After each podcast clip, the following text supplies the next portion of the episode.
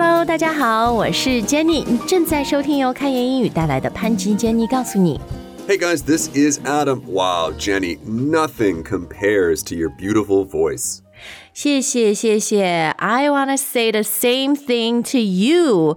呃，但是呢，我们今天的节目，we need to do some comparisons，对不对？ We sure do, because making comparisons is such a big part of not just language, but the human experience. 是，比如说我有两个孩子嘛，from time to time 是会有人问我说，哎，哥哥和弟弟，你比较喜欢哪一个？ Oh, what a question! What a question. 然后 I'm sure you know as a foreigner living in China，以前你可能也会被问到说，比如啊，上海和广州，你比较喜欢哪里？ Oh, right, Nali Hao. Oh, I know. It's- I hated that question. 或者呃，凉皮和什么呃，凉皮和包子，你比较喜欢哪一个？oh, yeah, that's tough. That's a tough one. Apples and oranges. 对，好，那总之呢，做比较就是我们日常生活、日常沟通当中，呃，经常会出现的一个话题哈。所以我们今天就来教大家英语里面最常用的几个比较的方法。Exactly. So, for a lot of you guys, this will be review, but don't worry, we're not stopping there. We're also going to talk about how to emphasize these comparisons. 是的，是的。好，那我们先从简单的开始，就是 Adam 刚刚说，对很多朋友来说，可能像 review 和复习的那个，比如我比你高。 Right. I am taller than you. 所以呢，这个就是呃形容词比较级，然后后面加那个 than，对吧？T H A N。 Right, exactly. Most importantly, do not try to translate be into than. like, for example, I have heard a lot of my friends say something like, I than you tall. 对，就是 英语里面它整个的这个呃这句话的组织的方式和顺序都和中文非常不一样啊，所以呢是建议大家，就是你可以做一个很简单的，把它先简化到。A is 比如 taller than B，or A is shorter than B，然后呢，你里面去替换不同的形容词，and then really 就是重复重复很多遍，你就会熟练这个结构。但是呢，还有一个很重要的就是。并不是所有的形容词后面加 er 就变成比较级了。有一些词，比如说好和坏，good，它的比较级不是 gooder，bad 也不是 badder，对吧？Better, better than you. That's right. We want to say better or worse. 对，比如说 A is better than B，or you know B is worse than A，这样啊。好，那当然还有一些形容词呢，就是你不能直接把它变形变成比较级，你要加一个 more，怎么怎么样。 Right. So this is the pattern for longer adjectives, like, for example, more popular, more interesting. 是的，没错。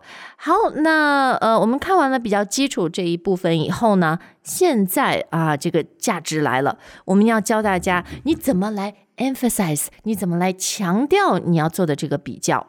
Yes. Okay. So, Jenny, you and I have been doing this for a long time, but we still get this question all the time. What does Adam mean, or what does another native speaker mean when they say, I'm way taller than you? 哦，就是前面这个 way 哈，因为我们最开始学 way 这个单词的时候，基本上就是什么一条路啊，或者一个方法、路径之类的。 Right. Show me the way. Exactly. But here, way is an adverb. I'm way taller than you. This book is way more interesting than that book.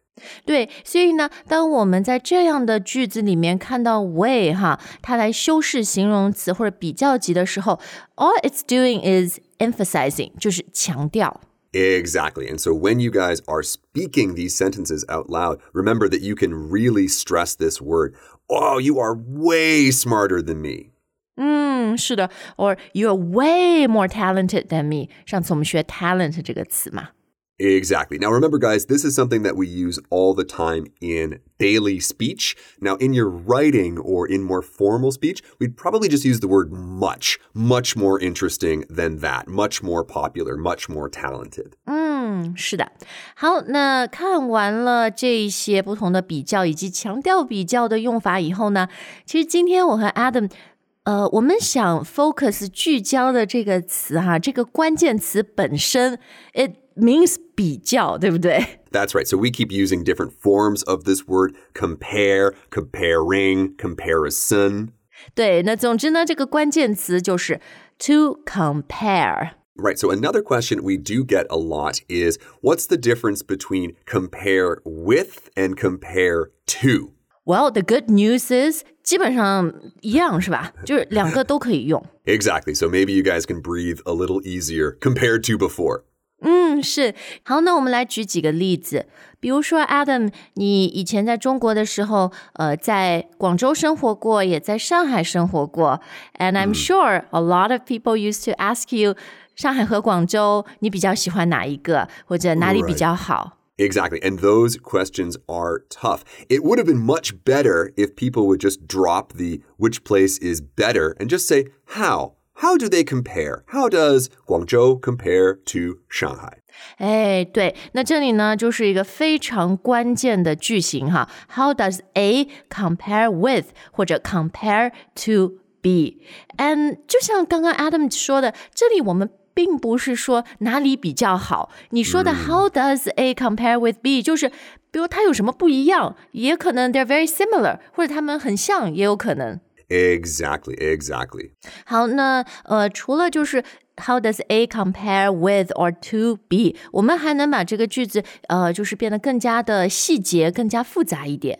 Right, because we can expand on the meaning of A or B. Before, we were basically saying A equals Guangzhou, B equals Shanghai. Well, we could also say A equals living in Guangzhou. 对，因为比如说两个城市嘛，有很多不同的方面，对吧？How does living in Shanghai compare with living in Guangzhou? Or how does working in Shanghai compare with working in Guangzhou? Right, or drinking in Guangzhou, because working, living, drinking, these all count as nouns, remember. 好的，那除了就是这个 A compare with or to B 啊，我们呃有的时候也可以把这个 把这个 compare 什么弄到句子的前面，是吧？Like to the move it to the start of a sentence. Right, you could just say comparing A with B, A to B, and A and B. 是的，因为前面我们那个都是教大家一些问句啊 ，questions 这个句型。那如果你要陈述句、回答，或者就是在发表一个自己的想法、观点的时候呢，you can simply say, um, you know, comparing Shanghai with Guangzhou, uh, working in Shanghai was more stressful. For me，对我来说压力比较大。呃、uh,，whereas working in 广州 was more laid back，在广州比较节奏慢一点。 Right, I always found that was a pretty safe answer. 好，那我们刚刚看到的 compare 呢，还是 comparing 都是动词，呃，它其实作为名词用的也很多。 Right, exactly. Comparison. 对，然后 comparison 用在句子里呢，基本上它前面也会加介词，呃，要么是 in comparison，要么是 by comparison。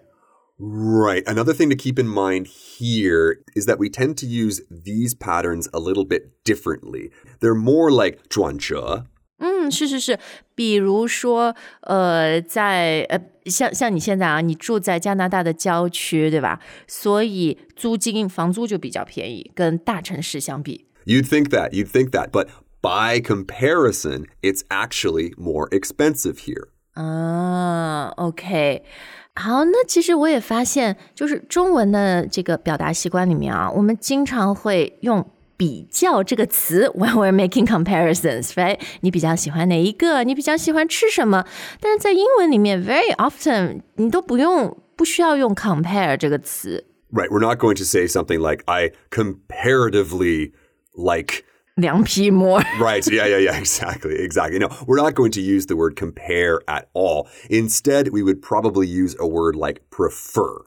Yeah，因为 prefer 就是这两个比较起来，我更喜欢这个嘛，对不对？ Yeah, that other thing is fine. It's okay, but I prefer this. Yeah, which one do you prefer? I prefer A over B. 这样。 Yeah, oh, that's a good point. We can use the preposition over here. To is also fine.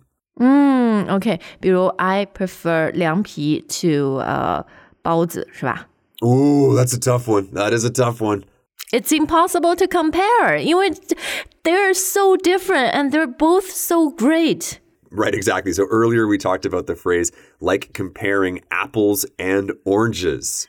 Yeah, I think this is a phrase that many 啊，就是学英语的朋友蛮早都会学过的。就是这这个没有办法比，因为这两个完全不一样。比如说，苹果比较好吃，还是橙子比较好吃 ？Right, right, exactly. So maybe it's time to update this phrase, Jenny. Maybe it can be. It's like comparing 凉皮 to 包子。是是是，所以就是中文我们可以说就哎没有可比性哈，They're totally different.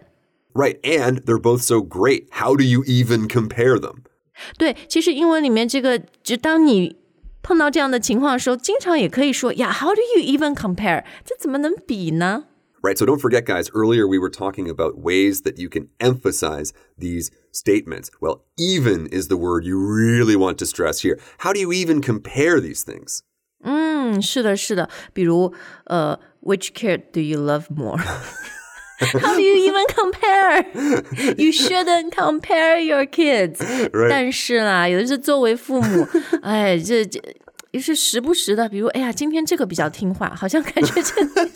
yeah, exactly. He did his homework. 对对，总之啦，我我们就是 some comparisons are really unfair，是吧？就不公平，不应该那样去比。Right, that's a good point because that is a common collocation, an unfair comparison. 嗯，好，那我们今天节目最后就到这儿。Adam 和 Jenny，你比较喜欢哪一个？这是最后我们要问大家的问题。Oh, come on, Jenny. There is no comparison. How could I compare to you? 对，一男一女，一中一西。But that's why, hopefully, that's why you guys like our show. 因为就是我们两个在一起才有价值，是吧？缺一不可哈。Mm, that's right. That's right. Indispensable. 对，就好像凉皮，你需要 sesame paste。需要麻酱，也需要醋，少了一个就不带劲儿，对不对？Right. What would the point even be? Or maybe 啊，凉皮也有其他的这个 seasoning dressing，不用这两个也行哈。That's right. In any case, guys, of course, the most important part of the show is you. Nothing compares to you. 对，我们的用户是最好的，真的没有别的用户可以比的。And we're so lucky to have you guys。好，感谢大家收听支持我们的节目。We'll see you next time. All right, bye, guys.